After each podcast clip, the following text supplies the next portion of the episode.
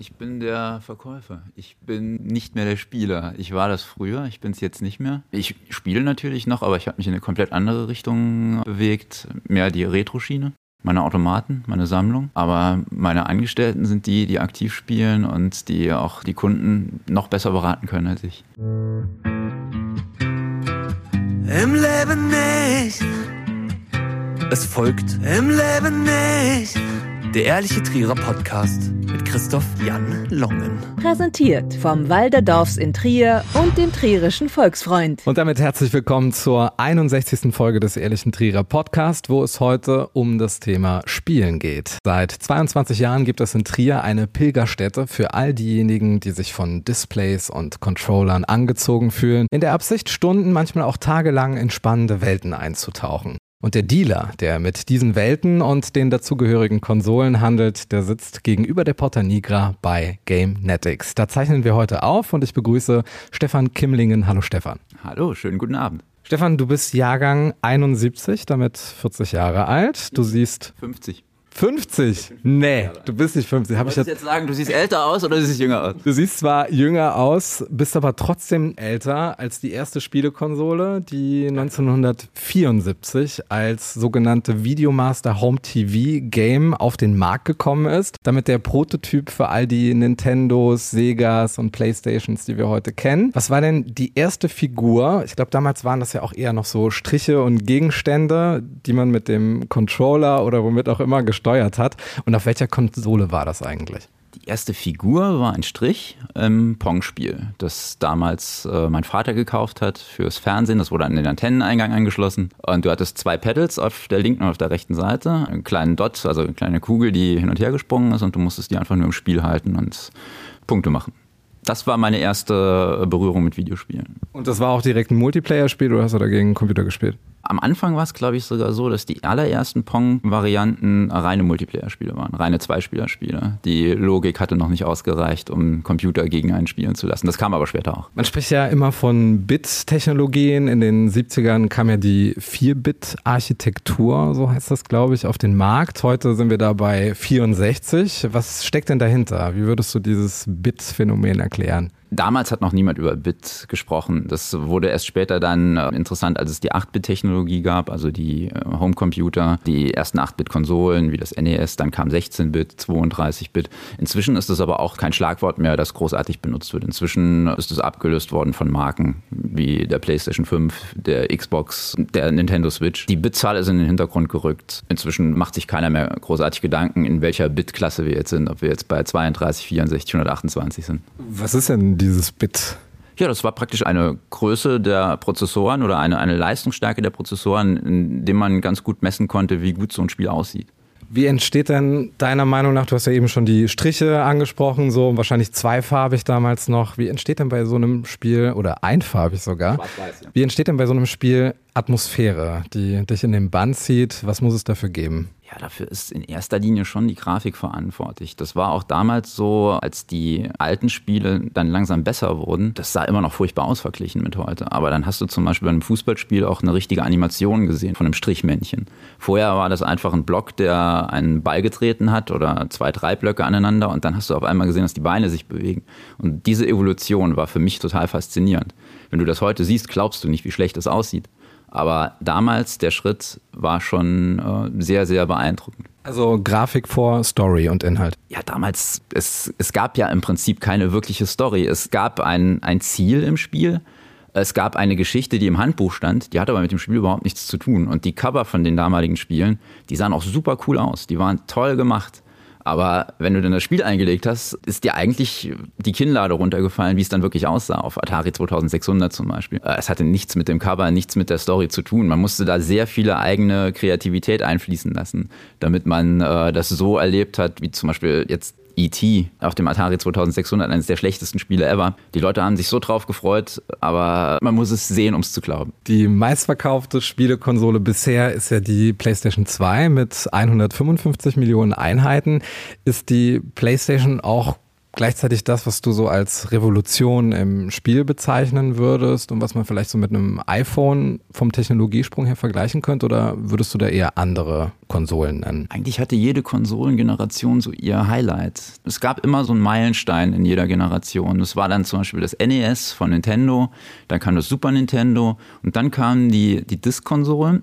Was heißt Disk-Konsolen? Ja, die, die halt als Datenträger Disks benutzt haben, keine Module. Vorher waren es Module, die waren etwas teurer in der Produktion und die Disk hat das dann revolutioniert. Die hat dann die, die Preise praktisch ein bisschen runtergedrückt. Es hatte Vor- und Nachteile. Man hatte Ladezeiten plötzlich. Bei einem Modul steckst du es ein und es geht sofort los. Das war natürlich auch ganz schön. Ja, die PlayStation 2 war natürlich ein unglaublicher kommerzieller Erfolg, den ich dann auch schon im Laden halt äh, selber hautnah mitbekommen habe, weil ich ja zur Zeit der PlayStation 1 praktisch angefangen habe. Und der nächste Schritt ist jetzt gewissermaßen alles downloaden und sich die Konsole ans WLAN anschließen und dann die Spiele über online erwerben oder wie würdest du das sagen? Ja, das dürfte die logische Konsequenz sein, weil die Hersteller das natürlich gerne so haben. Die möchten nämlich natürlich den ähm, größten Teil des Kuchens haben oder den ganzen Teil des Kuchens. Den sind eigentlich Leute wie ich gar nicht so, ähm, ja, wie soll ich sagen, wir waren früher dazu da, die Konsolen und die Spiele zu vertreiben, jetzt brauchen sie uns aber theoretisch nicht mehr. Und deshalb wird das schon über kurz oder lang die äh, Zukunft sein. Also da muss ich mir auch keine Illusionen machen. Wir erleben jetzt schon, dass wir von der Industrie relativ wenig Support haben. Wir müssen uns um, eigentlich um alles selbst kümmern. Wir müssen äh, auf unsere Kontakte, die halt über Jahre in der Industrie halt entstanden sind, zurückgreifen, um überhaupt noch am Markt bestehen zu können. Es gibt ja auch kaum noch Leute wie, wie mich in Trier schon ewig nicht mehr. Da gab es mal einen anderen noch, aber ähm, sonst war da nie genug Platz für zwei. Und in anderen Städten ist es aber auch so, dass diese Videospielhändler wie wir jetzt eigentlich wegbrechen, weil die einfach keine Unterstützung mehr haben. Und der Download ist halt auch eine schöne, bequeme Sache für die Leute. Aber man gibt auch viel auf. Glaubst du, dass das auch wieder so Abo-Varianten sind, wo man dann langfristig versucht, direkt zum Endkunden zu gelangen als Spielehersteller, als Spieleindustrie? Ja, das gibt es ja von Microsoft schon, den Game Pass, der praktisch so eine Art Netflix für, für Videospiele ist. Hat aber natürlich auch einen sehr interessanten Nebeneffekt, wie auch bei Netflix, dass die Leute sich halt abends, wenn sie was spielen wollen, zwei Stunden durch eine Spielebibliothek klicken, ohne dann im Endeffekt wirklich was gespielt zu haben, weil einfach die Auswahl relativ groß ist. Ja, man kennt es ja von Filmen und dann war der eigentliche Filmeabend, war dann so ein Suchabend, wo man sich dann ein paar Trailer angeschaut hat. Du hast ja selbst auch eine aktive Producer-Vergangenheit bei Atari ST. Womit habt ihr euch denn da beschäftigt? Worum ging es da? Ja, Producer-Vergangenheit klingt jetzt schon ähm, heroisch. Ja, das klingt schon, schon gut, also gefällt mir, aber es war nicht ganz so. Da, damals auf dem Atari ST war das ja noch alles klein. Da wurden Spiele noch in kleinen Teams entwickelt, nicht wie heute mit Filmbudget oder mit Überfilmbudget mit 500 Leuten, die an einem GTA arbeiten. Wir waren damals drei oder vier Mann, die, die sowas gemacht haben. Und auf dem Atari ST war ich äh, erst in einer Demo-Crew. Also wir haben Demos gemacht. Demos sind so eine Art Musikvideo, kann, so kann man es vergleichen. Wir haben Programme geschrieben, die das Maximum aus dem Computer rausgeholt haben, sodass es einfach gut aussah. Schöne Grafik, äh, tolle Musik, so eine Art Videoclip. Und über diesen Umweg habe ich dann die Spieleszene in Europa kennengelernt, die Leute, die die Spiele machen und bin dann selber auch äh, teilweise fast jedes Wochenende zu einer Firma gefahren in Gütersloh, die hieß Talion und die hat für Atari ST und Amiga Spiele produziert und äh, so bin ich in diese Szene mit reingerutscht. Und Was hast du da gemacht? Ach, im, am Anfang haben wir nur Demos zusammen gemacht, weil die ganze Demo-Szene bei Talion gearbeitet hat. Talion hat sich die besten Leute aus ganz Europa zusammengesucht um auf Atari und Amiga halt Spiele zu machen. Und das waren halt alles Demo-Leute. Und wir waren auch Demo-Leute. Wir waren zwar nicht so gut wie die, die da waren, aber irgendwie hat es dann auf menschlicher Ebene ganz gut funktioniert.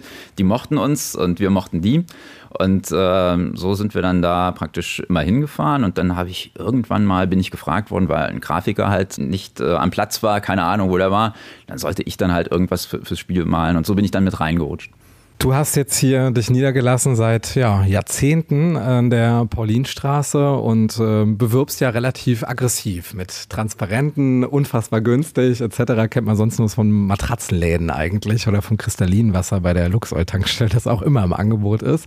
Gibt es denn auch Eltern, die ihren Kindern die Augen zuhalten, wenn jetzt so auf dem Lastenfahrrad an deinem Laden vorbeifahren, weil sie nicht wollen, dass sich äh, ihre Kinder da in diesen Bann ziehen lassen und vor den Fernseher setzen und zocken?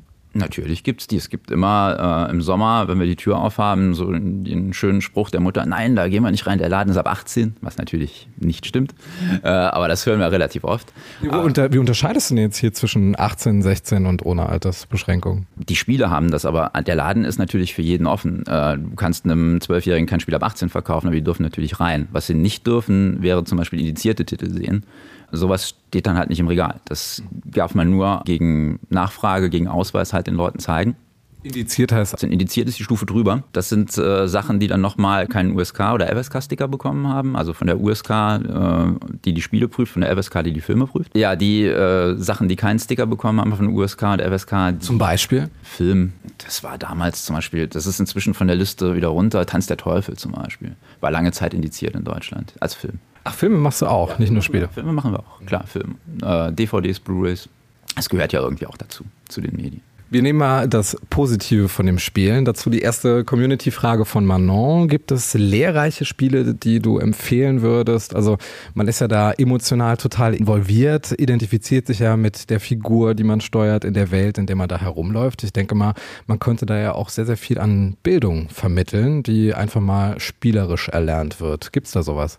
Könnte man, wird aber in der Tat eigentlich viel zu wenig genutzt von den Herstellern. Es gibt natürlich Spiele, die dich in den Bann ziehen äh, in Sachen Stimmung, aber richtige Lernspiele, das ist eigentlich so mehr der äh, PC-Bereich. Da gab es Titel, oder gibt es immer noch Titel, die dich an die Hand nehmen, die dir Sachen beibringen, meinetwegen äh, ganz normale Naturwissenschaften, Grundrechenarten, was auch immer für, für alle Altersklassen. Aber im Videospielbereich ist das eher selten. Also mir fällt da auch auf Anhieb gar nichts ein. SimCity zum Beispiel, so Städtebau.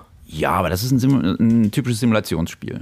Also SimCity ist eine Simulation, das würde ich jetzt nicht unbedingt als, als Lerntitel äh, beschreiben, aber man, man macht natürlich schon Sachen und sieht, wie sich das auswirkt. Also man, man, man hat ein praktisch die Konsequenzen seines Handelns werden da sehr, sehr bewusst. Und es ist eigentlich auch der Sinn des Spiels, das so zu machen, dass man sehr erfolgreich ist. Das ist eigentlich bei jedem Spiel so, aber äh, SimCity zum Beispiel oder auch ähm, andere Simulationen. Es gibt äh, einen Train Simulator, es gibt, es gibt aber auch solche Sachen wie Landwirtschaftssimulator, der total beliebt ist da lernt man nichts. Das ist einfach nur eine Unterhaltung in dem Fall. Aber es ist spaßig. Also der neue Landwirtschaftssimulator ist diese Woche rausgekommen und die Leute fahren total drauf ab. Du hast jetzt also neben dem äh, Fachwissen, das vermittelt werden könnte, äh, jetzt auch schon den sozialen Aspekt angesprochen. Kann man da sich auch als soziale Identität weiterentwickeln, wenn man jetzt im Netzwerk spielt oder wenn man jetzt äh, bestimmte Spiele spielt? Würde dir sowas einfallen spontan? Ja gut, die Multiplayer-Spiele sind natürlich schon sehr sozial. Was jetzt ein bisschen schade an dieser ganzen Geschichte ist, ist, dass die ganzen Multiplayer-Titel eigentlich online werden. Das heißt, die Hersteller haben ja alle ihre Online-Dienste, die kosten auch alle Geld im Monat. Und die gehen jetzt immer mehr dazu über, dass du nicht mehr auf der Couch mit Freunden spielst, also dieses sogenannte Couch-Koop, sondern die gehen dazu über, dass du ähm, online spielen sollst, ihre, ihre Online-Dienste nutzen sollst und somit sitzt dann halt einer daheim mit einem Headset und spielt und unterhält sich mit anderen in ganz anderen Orten zum Beispiel. Das ist natürlich cool, aber andererseits ist es natürlich auch schade, weil es die äh, soziale Komponente vor Ort ein bisschen ausblendet. Aber eine Etikette ist ja schon gefordert und da kann man ja auch zumindest mal ein bisschen Umgang lernen, oder? Ja, schön wär's. also, du würdest dich wundern, was du da manchmal zu hören bekommst. Also, es ist schon äh, relativ krass. Die Leute sind da schon äh, hart drauf manchmal. Würdest du Gamer als Subkultur oder als Kultur allgemein bezeichnen? Ach, inzwischen ist es eigentlich schon Kultur allgemein. Es wird auch, glaube ich, tatsächlich so gesehen, von, auch von, von Staat, von Deutschland zum Beispiel. Da ist das Gaming tatsächlich als Kulturgut jetzt anerkannt. Das war ja auch vorher zum Beispiel so. Das ist eine ganz interessante Geschichte dass Filme einen anderen Status hatten als Spiele. Wenn du in einem Film zum Beispiel ein Hakenkreuz hattest, dann war das okay. In Spielen war das ein absolutes No-Go. Das hat sich jetzt geändert. Also die äh, Auffassung der Regierung oder der, der Gremien, die sowas einschätzen, die sind jetzt tatsächlich dazu übergegangen, die Spiele auch als Kulturgut zu sehen und sowas auch nicht als Verharmlosung, sondern als teilweise kritischen Ansatz im Spiel zu dulden. Also das heißt, man müsste dieses verfassungsfeindliche Symbol dann zeigen, um die Story dann auch tatsächlich in all ihren Varianten darzustellen, deiner Meinung nach? Ja, es ist ja storyrelevant. Also der Zweite Weltkrieg war halt mit Nazis und äh, Alliierten, es, es, war halt so. Warum also das praktisch ausblenden, nur weil es in einem Spiel ist? Ein Spiel ist meiner Meinung nach nicht anders zu bewerten als ein Film. Du kannst zwar da aktiv eingreifen, Aber es äh, ist jetzt auch nicht so, dass, dass, dass du da dann automatisch zum Massenmörder wirst. Wenn man sich jetzt nicht aktiv damit beschäftigt, ich denke mal, dass es da auch so eine Bubble gibt, wo die aktive Szene da Trends stärker mitverfolgt. Aber wenn ich jetzt mal mit offenen Augen durchs Leben gehe, dann scheint mir doch von der Werbung her FIFA und Battlefield doch äh, das offensivste zu sein, oder? Ja, es sind immer die Titel, die sich am besten verkaufen. Das ist halt so. Also die Titel, die ähm, für die Hersteller die, die meiste Nachfrage generieren, werden natürlich auch am meisten beworben. Und ich denke mal, wenn da auch so Champions League-Spiele von Electronic Arts dann äh, unterstützt werden, dann ist das ja auch ein Millionenmarkt, ne? Natürlich, das ist riesig. Also ein FIFA verkauft sich hundertfach, wenn das rauskommt. Da haben wir, da kommt hier ein LKW mit, mit Spielen rein. Das ist schon, schon äh, auch eine finanzielle Geschichte, die für uns sehr relevant ist. Frage von Susanne. Was sind denn deiner Meinung nach die großen Trends im Gaming? Kommt da noch was Neues oder gibt schon alles oder kommt da vielleicht noch mal was ganz Neues, wovon wir gar nicht wissen, dass es das überhaupt gibt? Das wird mit Sicherheit kommen, aber ich denke, das ist auch vielleicht noch gar nicht erfunden. Wir haben ja jetzt gesehen, ähm, dass die Virtual Reality Geschichte äh, ganz interessant war. Das wurde von, gerade auch von den Firmen wie Sony oder im PC-Bereich von Oculus, also Facebook dann halt später, sehr stark gepusht. Problem ist aber natürlich ein bisschen die Hardware, die du da brauchst. Das heißt, es ist erstmal relativ teuer, es ist relativ unbequem, vielen Leuten wurde schlecht. Aber die Erfahrung, die du machst, ist natürlich eine komplett neue. Du hast da eine Brille auf, du hast mm, das Gefühl, du bist wirklich in diesem, in diesem Spiel drin. Und räumst da dein Bücherregal ab nebenbei. Das, das gehört dazu. Das ist bei der Wii auch schon passiert, als du Bewegungssteuerung hattest, was ja auch wieder ein sehr interessantes Thema war. Die Bewegungssteuerung bei der Wii damals war ein riesen Verkaufserfolg für diese Konsole. Jeder wollte dann das nachmachen. Dann kam Sony mit Move, mit ihren Controller-Varianten. Microsoft kam mit Kinect das ist alles immer nur so temporär gewesen. Am Ende des Tages spielte dann noch wieder jeder mit dem Controller. Und als nächstes kommt jetzt äh, Facebook äh, mit Meta. Siehst ja. du da einen neuen Trend, wo vielleicht auch mal diese zwei Welten, Realität und Spielewelt noch mal stärker miteinander verschmelzen, wie es jetzt beispielsweise auch bei Pokémon Go war das ja, glaube ich, auch, wo man dann irgendwie so Menschen gesehen hat, die da durch die Stadt gelaufen sind, irgendwelche Schätze suchend. Glaubst du, dass da irgendwie noch was zu machen ist in, in diese Richtung? Ich glaube schon. Ich weiß nur nicht, wie stark das Interesse der Leute da auch anhalten wird. Also es wird kommen, weil die Firmen da schon viel zu involviert drin sind. Also gerade Facebook hat sich ja praktisch komplett committed dazu, auch durch die Umbenennung. Es wird auch in Sachen, zum Beispiel Kryptowährungen spielt da auch eine große Rolle. Das überschneidet sich ja alles. Das ist ja der Traum der Firmen, dass das alles ineinander überfließt. Da wird schon einiges kommen. Aber die Frage ist halt, ob es das klassische Videospielen ersetzen wird oder, oder auch die klassische Kommunikation. Eigentlich ist es ja schade, wenn, wenn dieses Metaverse kommen sollte, weil es ja noch mehr dazu dient, dass die Leute sich nicht mehr face-to-face äh, -face begegnen. Wir haben eben schon mal ganz kurz über geschichtliche Aspekte gesprochen bei Computerspielen. Wie politisch ist denn deiner Meinung nach so dieser PC- und äh, Konsolenspielemarkt? Ist das so wie bei den Rambo-Filmen, dass da irgendwie eine Konfliktpartei gibt, die man dann auswählen oder gegen die man antreten kann, die dann eher so zeitgeistlich motiviert ist? Was wäre denn so der Trend, den wir jetzt erleben? Es gab natürlich immer diese äh, gut-böse Geschichten. Command Conquer war ein gutes Beispiel. Da hattest du dann immer äh, fiktive Regierungen, die die Weltherrschaft an sich reißen wollten. So richtig politisch finde ich die Spieleszene eigentlich nicht. Die Politik kam immer dann rein, wenn irgendwas Schlimmes passiert ist und das auf die Videospiele ähm, praktisch umgemünzt wurde, dass die da schuld sind. Was mit Tomb Raider? Politik, oder? War ja auch ein Beitrag zur Frauenbewegung, oder? War das eher ja, Sexismus? Äh, Sexismus, eigentlich ging es um starke Frauen, fand ich.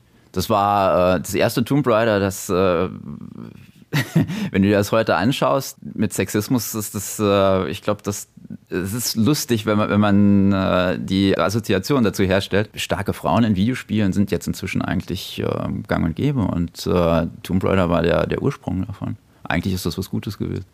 Glaubst du, dass das äh, Jugendliche dann auch irgendwie das, äh, ein stärkeres Frauenbild auch vermittelt hat? Ich hoffe es. Also ähm, ich habe damals nicht so drüber nachgedacht, muss ich dir ehrlich sagen. Aber dadurch, dass durch dieses Spiel so viele andere Frauen in Videospielen plötzlich äh, an, an Bedeutung gewonnen haben und dass auch riesige Franchises da entstanden sind, von Sony zum Beispiel, also es hatte schon einen positiven Effekt. Was sind eigentlich deine Zielgruppe? Sind das eher Jugendliche, Kinder oder ist das gemischt?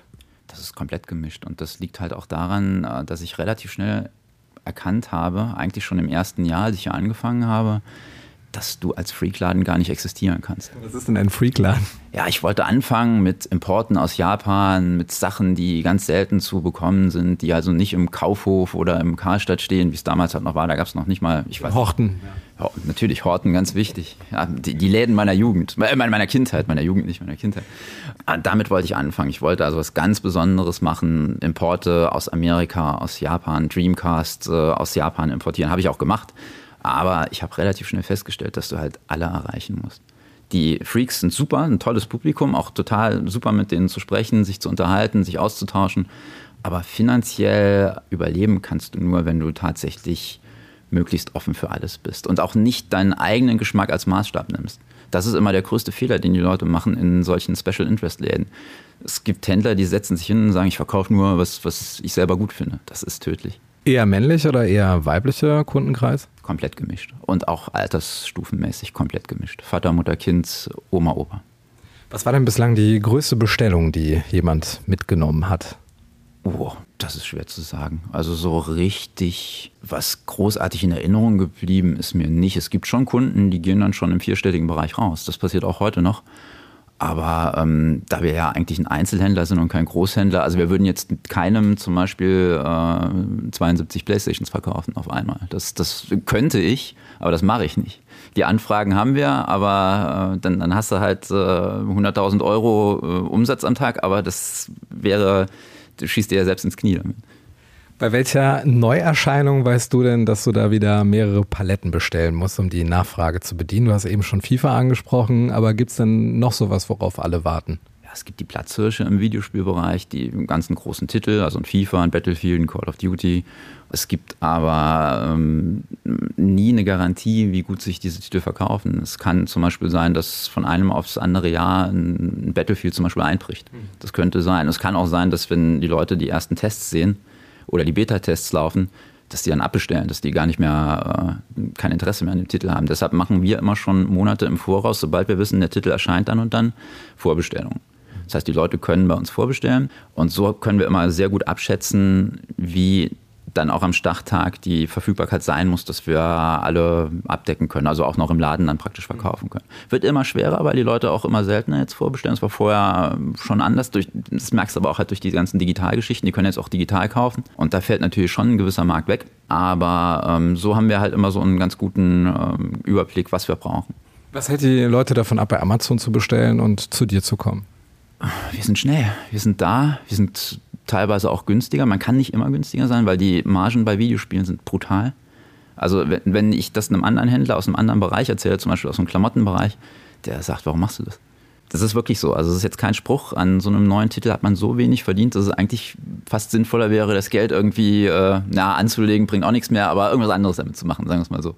Das ist schon äh, auch ein Problem in der Branche gewesen, schon immer. Aber. Du verkaufst ja auch online. Wie verhält sich das so von den Verkaufsanteilen? Ist eher der Versand dominant oder der Thekenverkauf? Ganz klar Laden. 70 Prozent Laden und äh, der Rest verteilt sich dann über die großen Kanäle Amazon, eBay und unseren eigenen Shop. Du hast eben schon das Stichwort Anlagen angesprochen. Wir hatten letztes Jahr Sascha Huber zu Gast, Kryptowährungsexperte aus Trier, der glaubt, dass der Bitcoin irgendwann einmal ein offizielles Zahlungsmittel sein wird.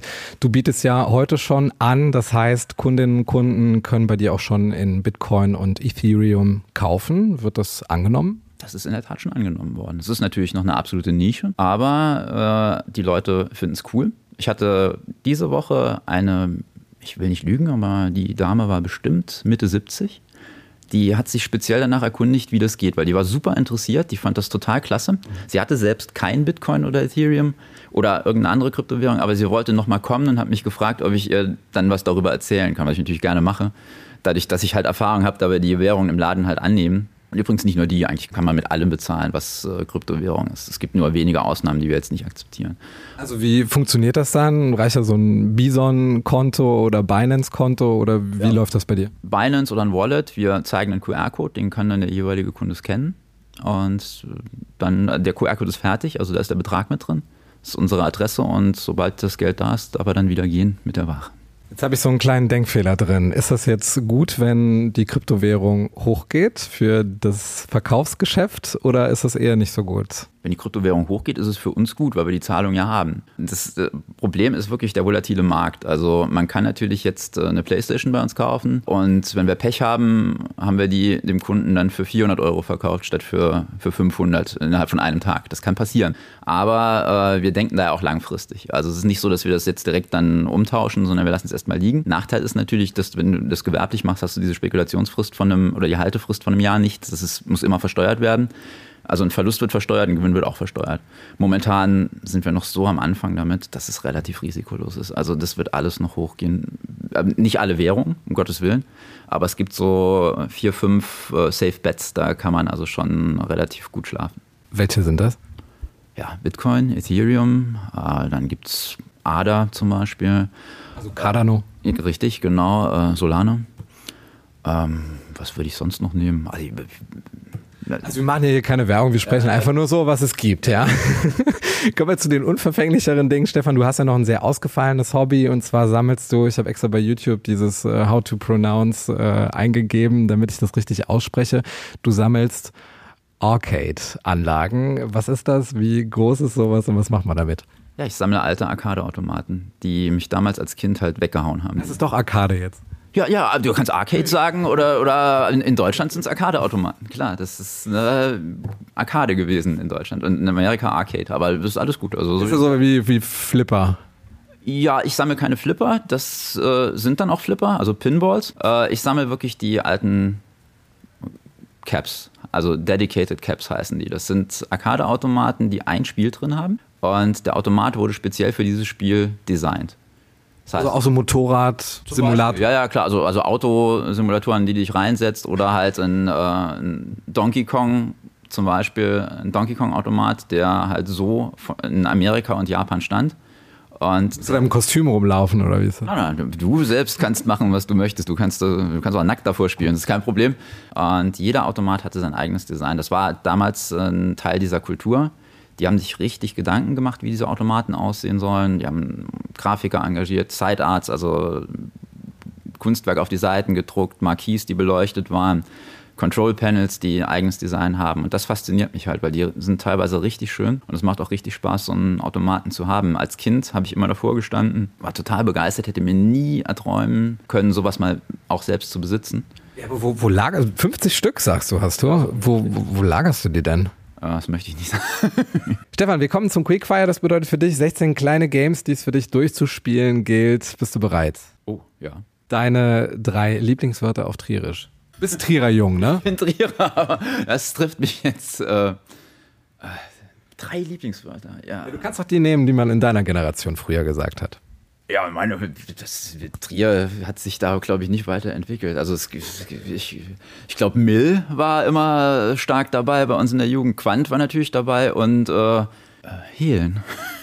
Ja, der Klassiker wieder. Ja, ich glaube, das sagt jeder, oder? Das ist, ich, das müsste, also bei 90 Prozent der Leute, die das gefragt haben, müsste das ja so gewesen sein. Dein Lieblingsort in Trier? Eigentlich äh, die, die, die Simeonstraße, so blöd klingt. Ich, ich, mag das, weil ich habe Jahre äh, in der Fußgängerzone gewohnt. Und immer wenn ich dann vom Laden äh, in die Fleischstraße gegangen bin, habe ich es total genossen, durch die Simeonstraße zu gehen. Dein Trierer Lieblingsgericht? Ganz klar Terdich. Also haben wir noch ein anderes. Ja, Flieten. Ja, ja, aber nee, nee, also wenn, der Moselzander. Nein, wenn, wenn, ich's aus, wenn, wenn ich die drei Gerichte auf einer Karte hätte, würde ich immer den Terdich nehmen. Wie oft warst du in deinem Leben schon auf der Porta Nigra? Zehn, zwölf Mal. Das letzte Konzert, das du besucht hast? Das waren die Foo Fighters in äh, Budapest. Wo parkst du, wenn du mit dem Auto in der Stadt bist? In meiner Garage. Deine Trierer Lieblingsgastronomie? Äh, am Ecken. Trier ist lebenswert, weil? Es eine wunderschöne Stadt ist. Frage von Danny Wild TV. Wer war der coolste Gast in deinem Shop und warum Danny Wild? Da gibt es eine Antworthilfe. Sehr, sehr nett. In der Tat Danny Wild. Danny Wild ist nämlich ein sehr guter Freund von mir. Das ist lustig. Er hat es bestimmt auf äh, Instagram gesehen. Danny Wild ist der Videoregisseur von Contour Records oder einer der, der Leute, die für Contour Records die Videos dreht. Und der war schon ganz oft bei mir und hat Videos in meiner Arcade gedreht mit äh, sehr interessanten, sehr tollen Leuten. Das letzte Mal war DJ Hooligan dabei und die aktuelle Miss November des Playboy Hat Spaß gemacht. Frage von Dominik von der Kofferecke. Habt ihr auch noch NBA Jam für das alte Super Nintendo? Er fragt das mit einem sehr nachdenklichen, aber trotzdem noch hoffnungsvollen Emoji. Ich glaube im Moment nicht, aber das kriegen wir schon hin, also keine Sorge. Welcher Komponist macht die beste Videospielmusik? Äh, mein Trauzeuge von damals, Jochen Hippel, äh, ist mein Lieblings-Videospielmusiker. Aber der hat natürlich äh, auf dem Atari ST die Musik gemacht. Das ist jetzt schon lange her. Ansonsten würde ich sagen, sehr gut ist äh, Joris de Man. Frage von Eliseo Monti. Welcher war der schlimmste Endgegner? Der schlimmste Endgegner für mich? Hm, das ist eine gute Frage. Da muss ich jetzt tatsächlich überlegen. War das der Bowser, an den du dir die Zähne ausgebissen hast, oder? Nee, es ging, es ging. Ich hatte eigentlich, eigentlich hatte ich noch nie wirklich großartige Probleme. Ich kann mich daran erinnern, dass Nemesis, Resident Evil Nemesis, der, der, der, der ist halt die ganze Zeit erschienen. Der ging einem nur noch auf den Senkel. Das ist äh, der, der nervigste, aber nicht der schlimmste. Und es war halt ein Gegner, der war immer da. Wie der Kunde, der jetzt immer fragt, ob die PS5 wieder in den Laden kommt. Frage von René Reisig. Wann ist das der Fall? Die PS5, und da kann ich nur jedem raten, seid einfach ausdauernd. Die kommt tatsächlich bei uns immer wieder mal rein. Zuletzt gestern kommen immer ein, zwei, drei Paletten. Äh, Wir können Die sind auf so einer Palette drauf. 24. Wir können keine Vorbestellungen entgegennehmen, wenn wir nicht wissen, wann was kommt, was kommt, wie viele kommen und welche kommen. Weil momentan kriegen wir von Sony ausschließlich Bundles. Es gibt keine Einzelgeräte. Wir kriegen immer nur Spiel, Controller und Gerät zum Beispiel. Und da wir nie vorher wissen, was wir bekommen, müssen wir tatsächlich immer warten, bis wir genaue Stückzahlen haben. Würden wir die Leute jetzt einfach so aufschreiben, hätten wir innerhalb von einem Tag 30, 40, 50 neue Leute auf der Liste. Immer, jeden Tag. Was ist denn da los mit der PS5? Sind die Halbleiter oder? Ja, es ist nicht nur die PS5, es ist auch die Xbox, weil bei der Xbox nicht ganz so viel Nachfrage ist, aber die PS5, die dominiert es schon, aber es geht durch den ganzen äh, Elektrobereich. Nicht nur Elektro, du siehst ja auch bei dem beim Handwerk, bei Holz, so simplen Sachen. Es ist überall äh, Not am Mann, überall ist knapp und äh, PlayStation ist halt jetzt genau ein Jahr raus und es ist immer noch so, als wäre es eine neue Konsole, die alle zwei Wochen neu erscheint. Frage von, jetzt haben wir hier eine Lied-Schreibweise. Äh, Frage von Dones mit der 3. Äh, wie siehst du die Zukunft des Retail-Geschäfts? Ja, wir haben eben schon ein bisschen drüber gesprochen. Das wird immer schwerer. Ich mache mir auch keine Illusionen, dass der Laden in fünf Jahren noch so ist, wie er jetzt ist. Er wird noch eventuell da sein. Ich gehe davon aus, dass er noch da ist, weil wir sind bisher immer ganz gut durch alles durchgekommen. Aber es wird sich natürlich schon massiv verändern. Aber dadurch, dass die ähm, Retro-Geschichte so groß geworden ist, wird es immer Leute geben, die noch PlayStation 2, PlayStation 3, PlayStation 4 Discs haben wollen oder halt noch ältere Sachen. Und so gibt es immer eine Daseinsberechtigung für Läden wie, wie den hier. Lifehack, wie kriegt man die Kratzer aus der CD? Kommt zu uns. Wir haben eine Maschine. Frage von Christian Thein. Wie sehr hat sich damals das auf dein Geschäft ausgewirkt, als der GameStop in der Galerie eröffnet hat? Null, denn ich habe äh, das ein Jahr vorher erfahren und habe dann alles in die Wege geleitet, dass wir von der Paulinstraße 36 in die Paulinstraße 1 umziehen. Und das war natürlich ein super Move. Also wir hatten Glück, dass der, dass der Laden frei wurde. Der Laden ist ja von der Lage her ziemlich gut. Es ist halt auch noch gerade so bezahlbar, weil 300 Meter weiter reden wir dann über 5.000, 6.000 Euro mehr im Monat. Ich kannte ja GameStop, ich wusste, was auf mich zukommt. Und ich habe dann halt einfach versucht, ähm, das Konzept, das wir vorher gefahren sind, weiterzufahren, zu verbessern, mehr zu geben, weniger zu verlangen. Und ich glaube, so haben wir uns ja einfach einen ganz guten Namen gemacht. Das hatten wir ja eigentlich vorher schon einigermaßen gut im Griff. Und wir haben so oft, dass die Leute zu uns kommen und sagen, oh, wir waren da und jetzt sind wir bei euch, jetzt äh, verkaufen wir hier oder wir kaufen hier, ist ja viel günstiger. Das, das freut einen, das ist so eine Bestätigung und dann, das, das wird nicht immer klappen, also um Gottes Willen. Ich will jetzt nicht sagen, dass wir immer die günstigsten sind, dass wir immer mehr geben. Das wäre auch gelogen, das ist ja Blödsinn. Aber wir versuchen es zumindest und wenn es geht, dann machen wir es auch. Ich glaube, das honorieren die Kunden in Trier. Glaubst du denn, auch eine Frage von Christian Thein, dass in Zeiten von Steam und Nintendo eShop, wir haben eben kurz drüber gesprochen, dass es noch lange eine Secondhand-Spiele-Shop-Nachfrage geben wird? Ja, weil äh, erstmal gibt es noch unglaublich viele Leute, die tatsächlich schätzen, dass sie was in der, wirklich in der Hand haben. Und äh, sie haben ja auch den Vorteil, dass sie können die Sachen wieder verkaufen. Für manche Leute, das, das hat die Industrie noch gar nicht so auf dem Schirm, für manche Leute ist es einfach lebensnotwendig, ihre alten Spiele zu verkaufen, um ein neues Spiel zu kaufen. Es ist nicht so, dass, dass jeder in den Laden gehen kann und ein 70-Euro-Spiel kaufen kann, einfach mal so. Die bringen dann zwei, drei ihrer alten Titel mit, verrechnen das und dann kommen sie mit einem blauen Auge nochmal äh, davon. Im digitalen Bereich geht das gar nicht. Wir haben zum Beispiel Leute, die kommen mit einer Konsole und sagen, hier habe ich eine PlayStation 4, die möchte ich gern verkaufen. Da sind noch 30 Spiele drauf auf der Festplatte. Dann sagen wir, das ist natürlich doof, weil die sind jetzt weg, wenn du die verkaufst. Die kannst du nicht verkaufen. Die sind an deinen Account gebunden. Und der nächste Kunde hätte gerne einen eigenen Account, dann ist das alles weg. Deine fünf Lieblingsspiele der letzten 30 Jahre chronologisch geordnet. Das dürften eigentlich alles alte Arcade-Automaten sein. Donkey Kong, mein absoluter Lieblingsautomat. Star Wars, mein zweitlieblingsautomat. Also die Resident Evil-Serie fand ich super. Ich fand Diablo fantastisch auf dem PC. Äh, auf dem Atari gab es ein Spiel, das Freunde von mir gemacht haben. Das äh, nannte sich Dragonflight. Das fand ich auch super. Und jetzt stell dir vor, du könntest alle Plakatwände in Trier mit einem Spruch versehen. Welcher wäre das? Lasst euch impfen. Im Moment tatsächlich. Also es macht's einfach. Das ist ein aufforderndes Schlusswort für die Folge 61 des Ehrlichen Trierer Podcast. Heute mit Stefan Kimlingen von SK Gamenetics, direkt vis-à-vis -vis von der Porta Nigra. Deine letzten Gedanken. Ja, hat Spaß gemacht. Äh, könnten wir nochmal machen, aber wir haben alles gesagt. Also, wir sind durch. Leben nicht. Der Ehrliche Trierer Podcast über Erinnerung und Fiktion. Die jeder kennt. Präsentiert vom Walderdorfs in Trier und dem Trierischen Volksfreund. Ich glaube, das, das Verrückteste war, ich habe einen Ladendieb erwischt. Im alten Laden. Und äh, wir sind dann, äh, er wollte den, den, Laden fluchtartig verlassen. Ich habe ihn dann an seiner, an seiner Daunenjacke gepackt. Wir sind dann durch die Glastür gefallen. Die war natürlich kaputt. Äh, seine Daunenjacke war kaputt. Äh, drei Tage später kam er mit seiner Mutter wieder und äh, wollte die Daunenjacke bezahlt haben.